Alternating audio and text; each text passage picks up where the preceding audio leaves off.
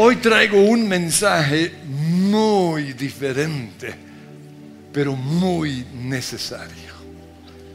Porque estamos viviendo en un tiempo, no sé si recuerdan un mensaje que nos dio Juan Muñoz hace un tiempo, pero este es un tiempo en donde esto no es una manzana. ¿Sabían esto? Eso es un banano. Y esto no es un banano, es un mango. Absurdo, pero ese es el tiempo en el cual estamos viviendo. Hoy hay iglesias en donde no se predica lo que dice la Biblia. Por eso necesitamos saber cuál es el sexo prohibido según la palabra de Dios. Que los tiempos hayan cambiado no significa que podamos cambiar lo que ya está escrito en la Biblia. No podemos cambiarlo. Dios ama a todos los que optaron por la diversidad sexual. Y diversidad sexual es mucho, no es solo ah, lo que algunos nos hacen creer, no, diversidad sexual es todo sexo diferente a lo que dice la Biblia. Y Dios ama a los que eligieron ese camino. Pero eso no significa que Él acepte o apruebe esa forma de vivir. Y mucho menos que nosotros tengamos que promocionarlo. La sociedad ha logrado sensibilizar a la humanidad están tocando nuestros, ah, nuestra compasión con respecto a este tema. Pero es más, o son más los daños que esta, esta forma de vida está causando que los beneficios. Porque hoy hay mucha gente quebrada, precisamente por personas que han optado por un estilo de vida sexual contrario a lo que dice la Biblia. Hoy tenemos que elegir de qué lado estamos. Porque hoy hay gente muy linda, personas quizás con las cuales nos gustaría ah, tener una relación más cercana, que han tomado el punto de vista contrario a la palabra de Dios. Estoy hablando de gente como Taylor Swift, Beyoncé, Katy Perry, aún el, príncipe William, el príncipe Harry o el ex príncipe, ¿cierto? Que ya no, y su esposa Meghan. Y toda la gente que hoy está promoviendo la diversidad sexual. Yo tengo que elegir entre ellos ser aceptado, ser de su grupo o Dios. Y no sé con respecto a ustedes, pero yo elijo a Dios. ¿Y por qué tengo que, por qué elegimos a Dios?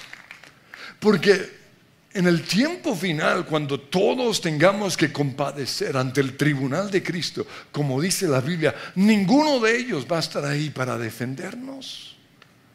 Ninguno de ellos va a dar su vida por nosotros. El único que dio su vida por nosotros es Jesús. Si yo tengo que elegir entre el creador del universo y una persona creada, por más famosa y poderosa que sea, yo elijo al creador. ¿Por qué? Porque solo el creador sabe cómo funciona este cuerpo. Él fue el que nos diseñó. Y si usamos este cuerpo fuera de el diseño de Dios, vamos a ser miserables, vamos a vivir quebrantados. Por eso yo elijo a Dios. Y para que funcionemos bien, Él dejó un manual de operaciones. Aquí es donde está la forma correcta en que este cuerpo o este ser va a funcionar. Pero si yo elijo a Dios, yo tengo que aceptar todo lo que la Biblia dice. O sea, yo no puedo ser de los que empiezan a elegir esta, esta hoja no, esto no me parece, o esto tampoco, esto fue para otro tiempo. No. Jesús dijo, el que me ama, mi palabra guardará. Y, él, y también dijo que el cielo y la tierra desaparecerán, pero la palabra de Dios es eterna, permanece para siempre. En Mateo 5:17 Jesús dijo, no piensen que he venido a anular la ley o los profetas. No he venido a anularlos, sino a darles cumplimiento. Les aseguro que mientras existan el cielo y la tierra, ni una letra, ni una tilde de la palabra de Dios, de su ley, desaparecerán hasta que todo se haya cumplido. Y en Apocalipsis capítulo 22 dice que cualquier persona que se atreva a agregar una sola palabra a la profecía, Dios le agregará a esa persona todas las plagas descritas en Apocalipsis. Y también dice que si una persona se atreve a quitar cualquier palabra, Dios le quitará su parte en el árbol de la vida. Entonces, hoy tenemos que elegir entre lo que dicen los famosos, la gente linda del mundo, o lo que dice la Biblia. Y solo en la Biblia encontramos la verdad absoluta. Y la Biblia dice, en Proverbios 22, 6, instruye al niño en el camino correcto y aún en su vejez no lo abandonará. Somos nosotros los padres los que tenemos que instruir a nuestros hijos y enseñarles cuál es el diseño de Dios con respecto al sexo esto no lo debe, no lo debe hacer el Estado con sus famosas cartillas. Ni los del colegio, ni los de la universidad, mucho menos los de Netflix. O sea, no tenemos ni idea qué clase de persona está detrás de, muchas de estas películas y de series. Puede ser un pervertido sexual. Nosotros recibimos nuestra enseñanza de nuestros padres y tenemos que darla a nuestros hijos. Y tenemos que mostrarles que desde el principio, dice Génesis 1.27, Dios creó al ser humano a su imagen. Lo creó a imagen de Dios y dice, hombre y mujer los creó. Los niños son diferentes a las niñas. Y eso es bueno, porque hoy tratan de mostrar que es malo. No, es bueno que las niñas hablen tanto, no las callen. Así las hizo Dios. Es bueno que sean lloronas. Déjela llorar. Así las hizo Dios. Pero no me exija a mí que llore. Dios no me hizo así.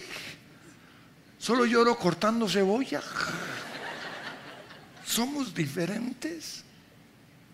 Es bueno que las niñas sean románticas, sensibles y que se enfoquen en la belleza. Así las hizo Dios. Pero también es bueno que su hijo sea un aventurero arriesgado que se suba a los árboles y desafíe la gravedad. Déjelo caer, por favor. Así nos hizo Dios. Aventureros, bruscos, a veces hasta brutos. Pero eso es bueno. Si alguno de nuestros hijos está luchando con su identidad sexual. Debemos seguirlo amando porque Dios lo ama. Pero también tenemos que decirle la verdad. Son dos las cosas que se necesitan. Gracia y verdad. Y precisamente acerca de esto di un mensaje hace un tiempo con el título Mi hijo es gay, ¿qué hago? Porque es supremamente importante mantenerlos cerca, amarlos como Dios los ama, pero sin apartarnos de lo que dice la Biblia. Entonces, ¿qué dice la Biblia? Génesis 2.24, dejará el hombre a su padre y a su madre y se unirá a su mujer y serán una sola carne. En un solo versículo encontramos cuatro cosas. En primer lugar, Dios dice que tengamos una sola pareja. Se unirá a su mujer. No dice a sus mujeres. Una sola. Lo siguiente, que la relación sexual sea exclusivamente para el matrimonio. Aunque las películas nos sigan mostrando lo contrario, la Biblia dice, se unirá a su mujer, es decir, matrimonio primero, y serán una sola carne, sexo después. Pero hoy en las películas los vemos viviendo juntos y luego casándose. ¿Por qué? Porque ahora el banano es una guayaba. O sea, es el mundo al revés. Ese no es el diseño de Dios y no va a funcionar bien a no ser que nos sometamos a lo que dice la Biblia. Por eso llegamos vírgenes al matrimonio. Es lo que dice la Biblia. Pero también dice, dejará el hombre a su padre y a su madre y se unirá a su mujer el matrimonio es entre un hombre y una mujer. Y a esto Jesús en el Nuevo Testamento, Mateo 19, 6 le añade, por tanto, lo que Dios ha unido, que no lo separe el hombre. Un no rotundo al divorcio. Pero amamos al divorciado. Sin embargo, de parte de Dios es un no. El plan de Dios desde el principio fue la monogamia, que quiere decir una sola esposa o un solo esposo.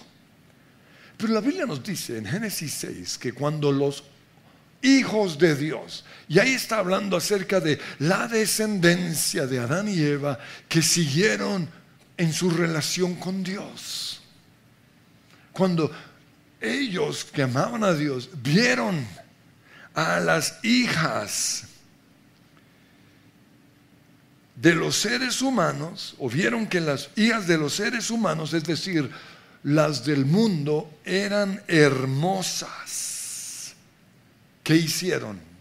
Hoy sería, los cristianos vieron a las del mundo, entonces tomaron como mujeres a todas las que desearon. Eso me muestra que comenzaron a vivir como los del mundo. Porque Dios había dicho una sola. Pero aquí los que amaban a Dios comenzaron a tener más de una. Y eso trajo tal consecuencia que por eso en el versículo 5 de Génesis 6 dice que al ver al Señor, que la maldad del ser humano en la tierra era muy grande. Para Dios esa fue una maldad muy grande. Y que todos sus pensamientos tendían siempre hacia el mal. Se arrepintió de haber hecho al ser humano en la tierra y le dolió en el corazón. Y a partir de ese momento, y durante cuatro mil años se comenzó a practicar la poligamia. Y por eso en el Antiguo Testamento vemos que aún algunos hombres temerosos de Dios tenían más de una mujer. Pero ese no era el plan de Dios. Ese fue una práctica pagana que los hijos de Dios copiaron. Pero Dios jamás lo aprobó. Y por eso se arrepintió de habernos creado y le dolió tremendamente. No fue sino hasta en la cruz que se rompió esa maldición sobre el mundo. Fue Jesús el que le volvió a dar la dignidad a la mujer, porque hasta ese momento era simplemente una, un objeto, una más. Pero fue Jesús quien las volvió a honrar, no fue la liberación femenina. La liberación femenina lo que hace o lo que dice es que las mujeres pueden ser igual de perversas, depravadas que los hombres. Esa no es la voluntad de Dios. En la cruz el Señor restituyó el lugar a la mujer. Ahora, ¿por qué Dios no aprueba que tengamos una relación sexual con más de una? Porque en su diseño, cuando nosotros tenemos una relación sexual con nuestra esposa, la Biblia dice, nos hacemos una sola carne. Es imposible que yo me haga una sola carne con más de una persona. Entonces, los que tienen sexo con, con la de la de Guateque, luego con la de Ambalema, con la de Útica, con la de Purificación, tiene pedazos de su carne que regados por toda la tierra. Cuando nosotros tenemos sexo con nuestra esposa, todo lo que está en mí es impartido a ella. Por eso tener sexo es una de las armas espirituales más poderosas. Porque dejamos de ser uno solo y nos convertimos, o dejamos de ser, perdón, dos personas y nos convertimos en uno solo. Y todo lo bueno de mi esposa y todo lo bueno mío se une y se logra mucho más a través de la relación sexual pero también es impartido todo lo malo, todas las maldiciones, todas las enfermedades, la forma de pensar de la otra persona, sus tristezas, sus enojos y sus sentimientos. Por eso en 1 Corintios 6, 16 dice, no saben que el que se une, que se hace una sola carne con una prostituta, se hace una sola carne con ella. Y cuando habla de una prostituta, no se refiere solo a las que están ahí en la calle esperando, no. Se refiere a cualquier niña que se ha acostado, que se acuesta con más de uno. Se hace una sola carne con ella y con todos los bandidos con los cuales estuvo. Imagínense esa porquería. Está bebiendo agua putrefacta. Por eso Dios dice, huyan de la inmoralidad sexual, porque todos los demás pecados que una persona comete quedan fuera de su cuerpo. Pero el que comete inmoralidades sexuales peca contra su propio cuerpo. Por eso hay tanta gente enferma, desgraciada, amargada, porque pecaron contra su cuerpo, se fueron en contra del diseño perfecto de Dios. Y por eso en Proverbios 6:15 el Señor dice, bebe el agua de tu propio pozo. Está hablando de la esposa. Comparte tu amor solo con ella. ¿Para qué derramar por las calles el agua de tus manantiales? Teniendo sexo con cualquiera. No deben reservarla solo para los dos. Jamás la compartan con desconocidos. Y esto es algo tan importante que toda persona que llega a nuestra iglesia con un pasado sexual, es decir, con más de una relación sexual, necesita ir a nuestro encuentro.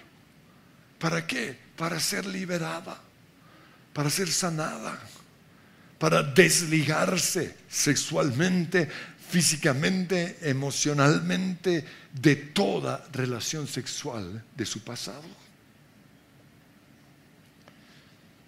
Pero el mundo también dice que se vale toda forma de placer sexual.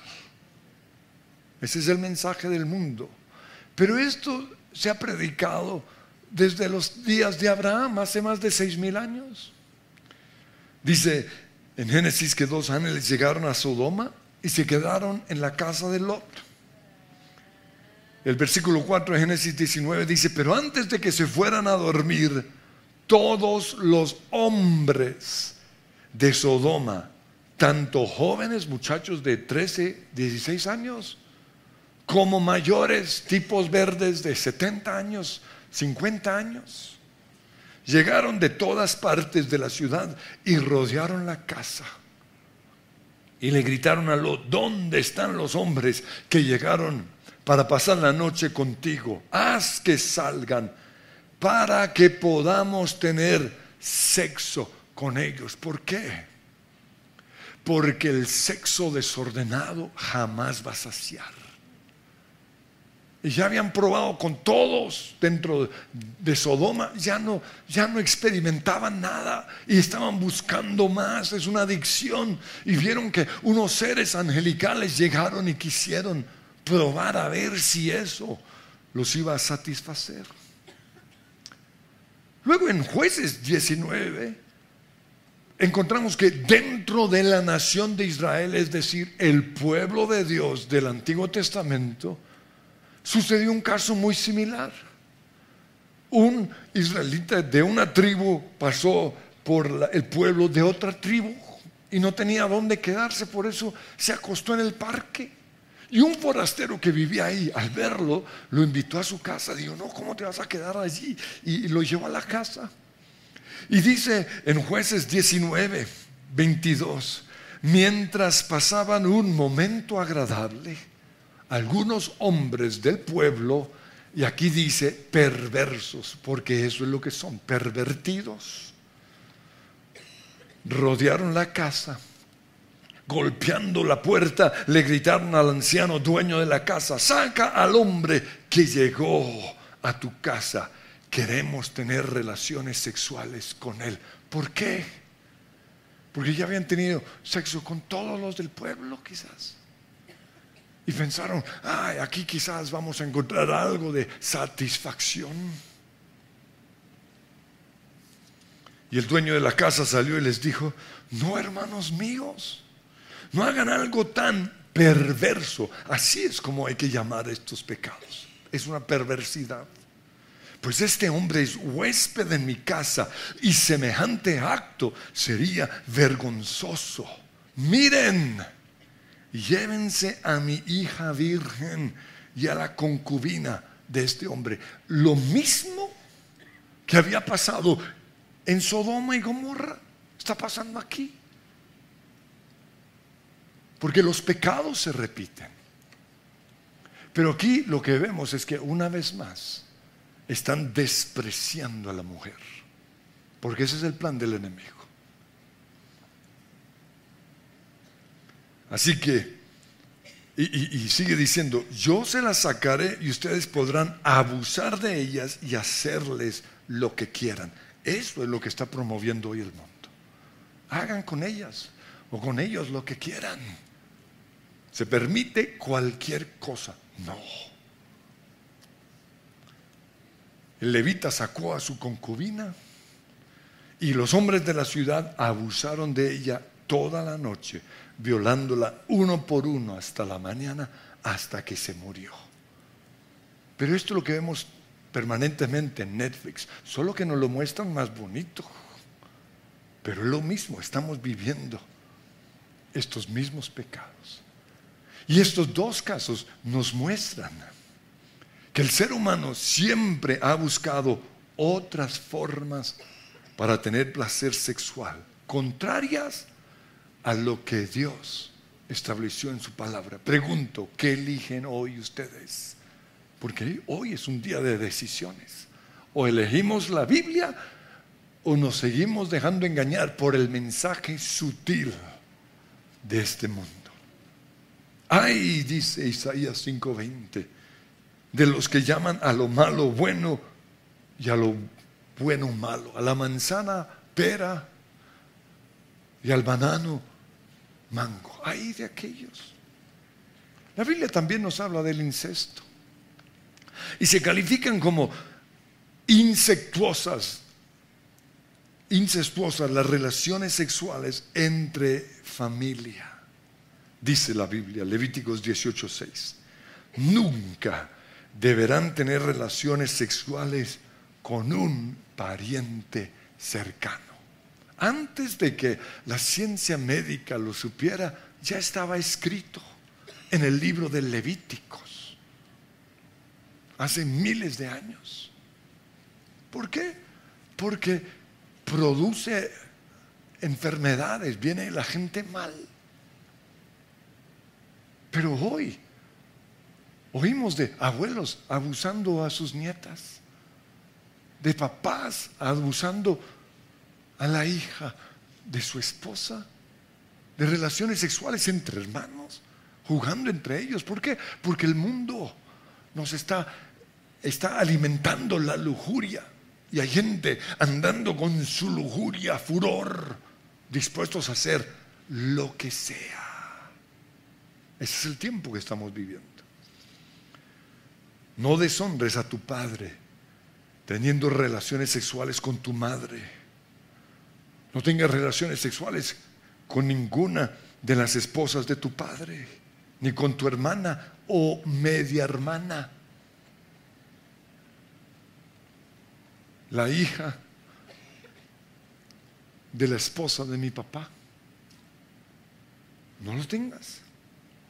Ni con tu nieta, ni con tu tía, ni con tu nuera.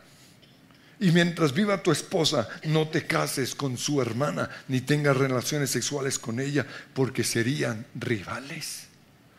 Y en 1 Corintios 5.1, Pablo hablándole a la iglesia en Corinto, dice, es ya de dominio propio, perdón, de dominio público, que hay entre ustedes un caso de inmoralidad sexual que ni siquiera entre los paganos se tolera.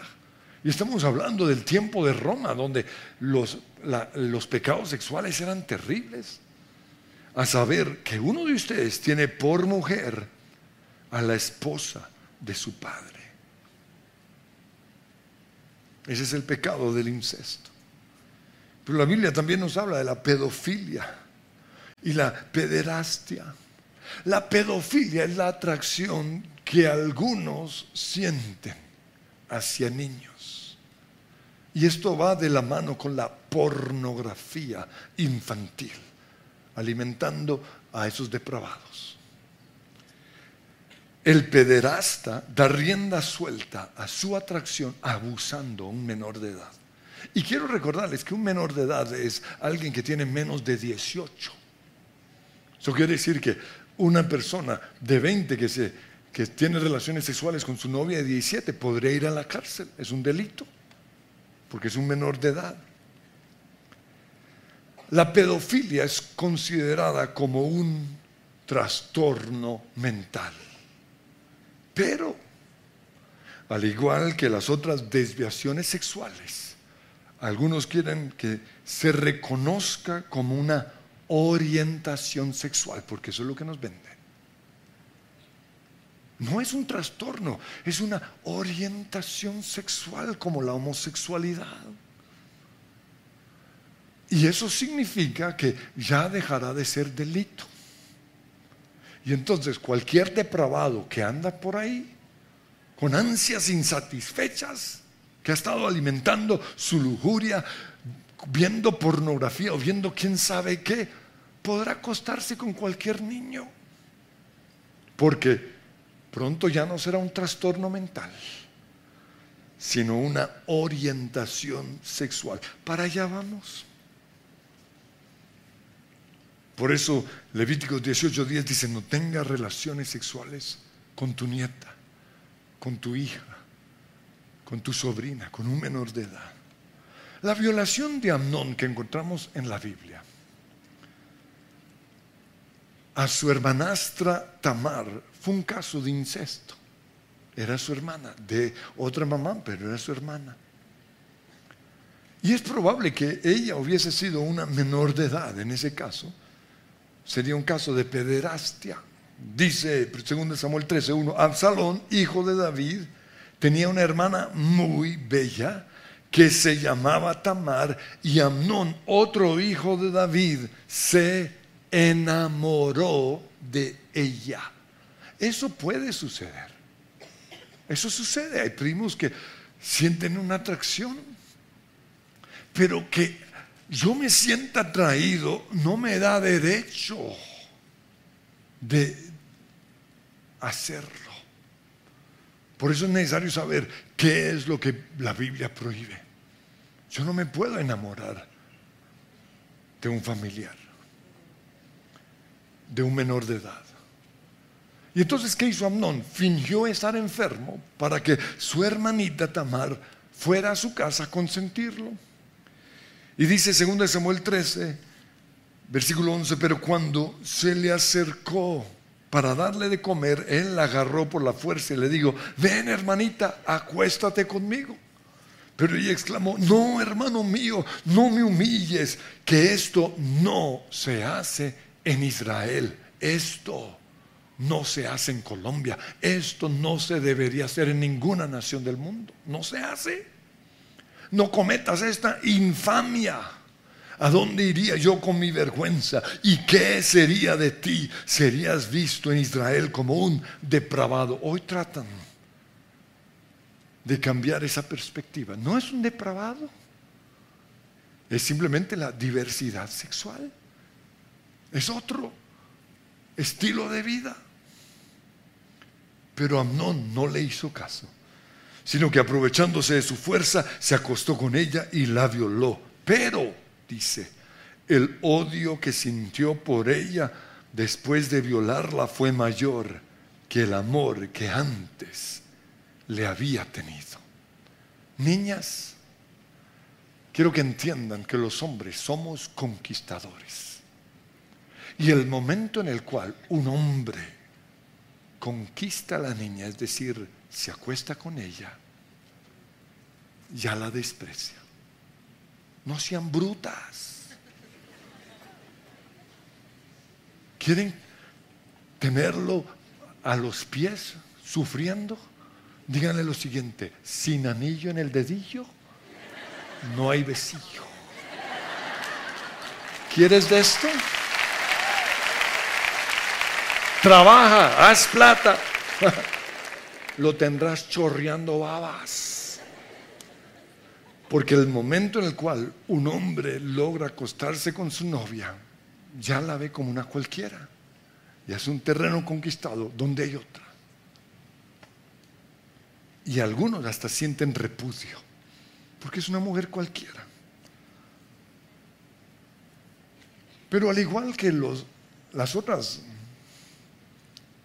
desviaciones sexuales, nosotros y Dios amamos a los pedófilos y queremos ayudarlos. ¿Por qué? Porque están quebrados. No necesitan culpabilidad, ni odio, ni condenación, necesitan que los ayudemos. Y por eso hace unos años hubo una persona acá con esa tendencia y comencé a ministrarle, a ayudarle. Y dentro de mi discipulado le pregunté, ¿qué pasó? ¿Desde cuándo? ¿Qué, ¿Qué te sucedió? Y él me dijo, es que cuando era niño, mi mamá se metía desnuda en mi cama a abrazarme. Cuando tenía 7, 8 años. Y ese trauma me llevó a sentir rechazo, repudio hacia una mujer madura, hacia una mujer con senos y con vello público. Eso es la raíz de muchas de las ataduras o desviaciones sexuales, el abuso sexual. Pues también hay otros casos donde está el faltante de papá, supremamente importante para la formación de la identidad sexual. Y lo otro es la promoción permanente de la inmoralidad sexual alimentando la lujuria. Todo eso es lo que ha llevado hoy a las personas hacia la diversidad sexual. Pero la Biblia también nos habla de las relaciones sexuales con animales. Yo recuerdo que cuando yo leí eso en la Biblia, yo dije, ¿qué es esto? ¿Bestialismo? Y entonces yo pensaba, uy, esos de Israel eran una porquería. Y me dijeron, no, eso se hace aquí en el campo, la costa, allá en Boyacá. Imagínense un costeño con un burro. O sea, qué porquería. Pero esta es otra desviación que pronto se tratará de mostrar como, como algo normal. Dice Levíticos 18:23, un hombre no debe contaminarse a sí mismo al tener sexo con un animal. Tampoco una mujer se ofrecerá a un animal macho a fin de tener relaciones sexuales. Esto es un acto perverso. Pero luego encontramos las relaciones contra la naturaleza.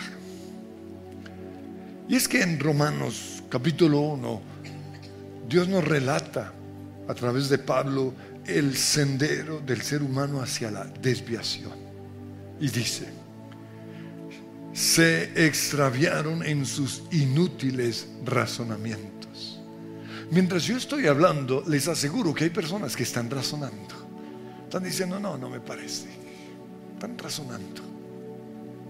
Pero ahí comienza el camino a la perversión. Y por eso se les oscureció su insensato corazón. Y por eso Dios los entregó a los malos deseos de sus corazones. Dios los soltó. Y ahí comienza toda la caída. Todo esto conduce a la impureza sexual, de modo que degradaron sus cuerpos los unos con los otros. Cambiaron la verdad de Dios por la mentira. ¿Qué eligen ustedes hoy? ¿La verdad o la mentira? Por tanto, Dios los entregó a sus pasiones vergonzosas. Aún las mujeres se rebelaron contra la forma natural de tener relaciones sexuales. Es obvio cuál es la forma natural. Y en cambio dieron rienda suelta al sexo unas con otras. Asimismo, los hombres se dejaron o dejaron las relaciones naturales con la mujer y se encendieron en pasiones lujuriosas los unos con los otros. Hombres con hombres cometieron actos indecentes y en sí mismos, es decir, en su cuerpo, recibieron el castigo que merecía su perversión.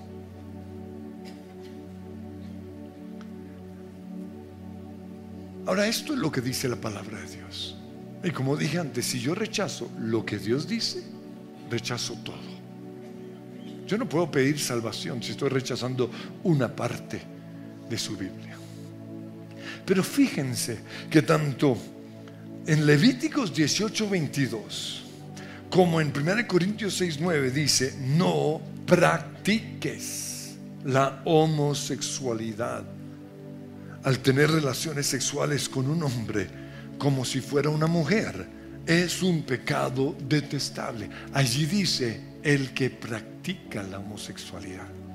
Lo cual nos muestra que tener sentimientos, sentirnos atraídos a una persona del mismo sexo no es pecado. El pecado es darle rienda suelta a esos sentimientos.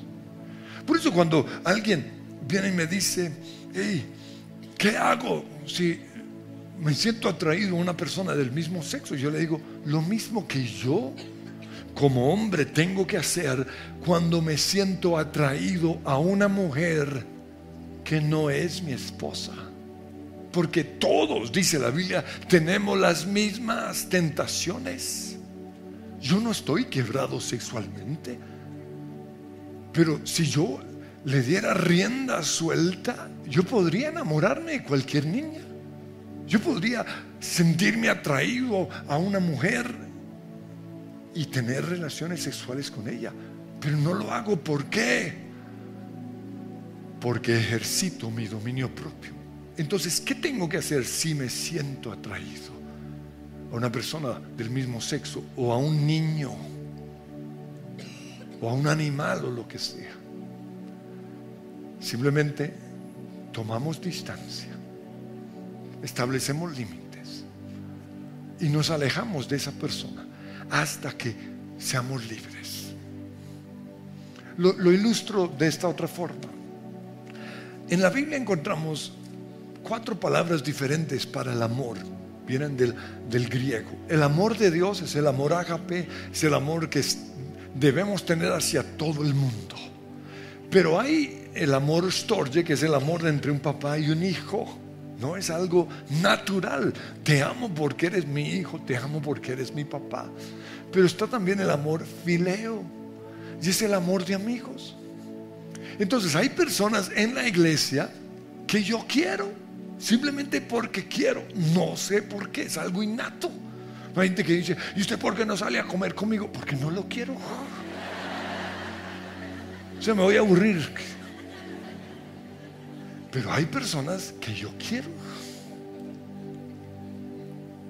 Por ejemplo, yo quiero a mi yernito, menos mal.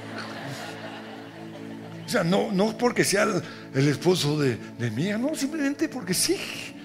Si no se hubieran casado, yo diría, bueno, seamos amigos, vamos a ver fútbol. Eso, y es algo inevitable, el amor fileo.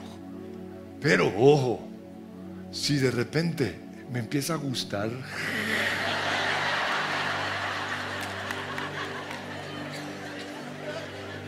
Así también hay niñas en la iglesia que yo quiero. No, o sea, simplemente las quiero. Pero si me empiezan a gustar, ¿le doy rienda suelta a eso? No. Eso mismo tiene que hacer una persona cuando tiene sentimientos hacia otra del mismo sexo, no le da lugar. Y a veces hay que alejarse. Es que el mundo hoy está tratando de normalizar los pecados sexuales. Y toda práctica contraria a la palabra de Dios hoy se muestra como normal. Mi esposa y yo estábamos viendo una serie muy buena en Netflix y de repente una de las protagonistas estaba dándose un beso apasionado con otra niña. Y no eran lesbianas. Simplemente el novio de una de esas niñas no estaba y ella quería sentir placer sexual. Y lo puede sentir así. Pero eso no quiere decir que sea lo correcto. Imagínense las niñas que ven eso pensarán, eso es normal, eso se hace, eso no es normal, eso es depravado. Por eso la Biblia dice en 1 Juan 2.15, no amen al mundo ni las cosas que les ofrece. Porque cuando aman al mundo no tienen el amor del Padre en ustedes. Pues el mundo solo ofrece un intenso deseo por el placer físico. Ahí está. Eso es lo que el mundo nos ofrece. Un deseo insaciable por todo lo que vemos. Y sigue diciendo, nada de eso proviene del Padre, sino que viene del mundo. Y ojo con esto, y este mundo se acaba junto con todo lo que la gente tanto desea pero el que hace lo que a Dios le agrada, vivirá para siempre. ¿Qué eligen hoy? ¿Vivir para siempre muerte eterna? ¿Ser amados por Dios el Creador o por los famosos? Quiero que nos pongamos en pie. Y quiero que ahí en oración le digan al Señor que van a elegir. Señor, yo te elijo a ti. Hoy es un día determinante en la vida de muchos, porque puede ser el comienzo de su caída o el inicio de su libertad, de una vida abundante, de una vida conforme al propósito de Dios. Y Señor, traigo hoy delante de ti a tus hijos que amas. Y tú conoces las luchas de cada uno de los que estamos acá. Y no estás aquí para señalar, no estás aquí para avergonzar a ninguno. Pero tu palabra es muy clara. Solo que hemos estado en un mundo que nos ha estado lavando el cerebro, nos ha estado rayando en contra de tu palabra. Pero yo te pido que hoy todos hagamos un compromiso de elegirte a ti. En el nombre de Jesús. Tómame, Señor, tómame de la mano, llévame al compás, al compás que pone tu abrazo. Tómame, Señor, tómame de la mano, llévame al compás, al compás que pone. Si les gustó este video, pueden suscribirse al canal de El lugar de su presencia en YouTube. De esa manera gozará de todos nuestros beneficios.